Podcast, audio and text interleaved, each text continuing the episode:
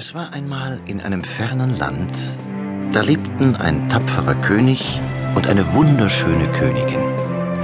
Die liebten einander so sehr, dass die Menschen, wohin sie auch kamen, alles stehen und liegen ließen, nur um sie vorbeischreiten zu sehen.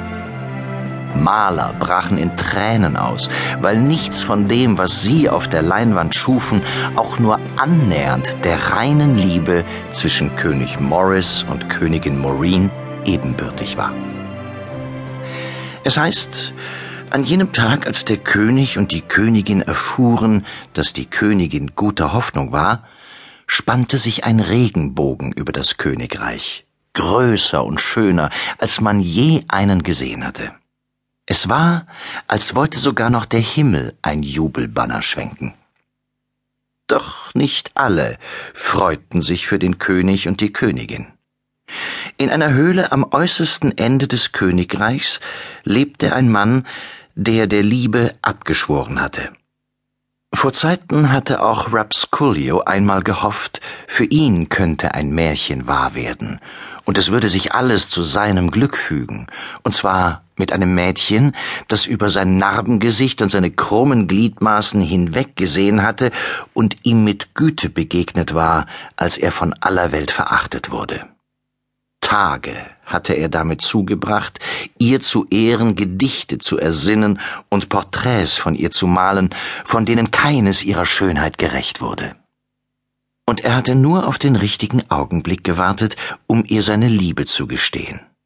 Doch dann fand er sie in den Armen eines Mannes, wie er nie einer sein konnte, eines hochgewachsenen, starken Mannes, zu großem Berufen.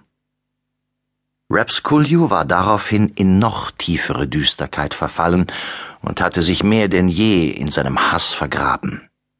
Das Bild seiner Geliebten war ausgeklügelten Racheplänen gegen jenen Mann gewichen, der sein Leben zerstört hatte. König Morris. Eines Nachts hob draußen vor den Toren des Königreichs ein Gebrüll an, wie man es noch nie vernommen hatte. Die Erde erbebte und ein Feuerstrahl schoss aus dem Himmel. Als König Morris und Königin Maureen vor das Schloss rannten, erblickten sie ein riesiges, schwarzes Ungeheuer mit rot glühenden Augen und geschuppten Flügeln, groß wie Segel. Es raste über den Nachthimmel, stieß seinen Schwefelatem aus und spie Feuer. Rapsculio hatte einen Drachen auf eine magische Leinwand gemalt, und der Dämon war lebendig geworden. Der König blickte von den entsetzten Gesichtern seiner Untertanen zu seiner Frau, doch diese war, gekrümmt vor Schmerzen, auf die Knie gesunken. Das Kind, flüsterte sie, das Kind kommt.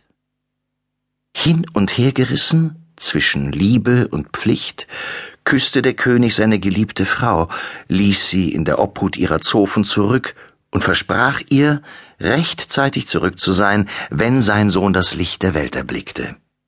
Dann schwang er sein Schwert hoch in die Luft und ritt voller Wagemut und Zorn mit hundert Rittern in glänzender Rüstung über die Zugbrücke des Schlosses. Während die Nacht immer dunkler wurde und draußen vor den Schlossmauern die Schlacht tobte, gebar die Königin ihren Sohn. Wie es bei einem Königsspross Sitte war, versammelten sich die Feen des Königreichs, um das Neugeborene mit ihren Gaben zu beschenken. In strahlendes Licht getaucht, schwebten sie über dem Bett der Königin, die vor Schmerz und Sorge um ihren Mann wie von Sinnen war. Die erste Fee versprühte einen leuchtenden Nebel über dem Bett. Ich schenke diesem Kind Weisheit, sagte die Fee. Die zweite Fee sandte einen Hitzestrahl aus, der die Königin auf ihrem Lager umhüllte. Ich schenke diesem Kind Treue, sagte sie. Die dritte Fee hatte den Kleinen eigentlich mit Mut beschenken wollen, denn jedes Königskind braucht eine ordentliche Portion Tapferkeit. Doch das Kind lag still auf dem Kissen und regte sich nicht. Bereits bei vielen Geburten, bei denen sie zugegen gewesen waren, hatten sie vergeblich auf den ersten Atemzug des Kindes gewartet.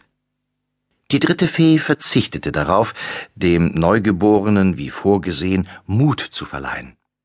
Ich schenke ihm Leben, sagte sie.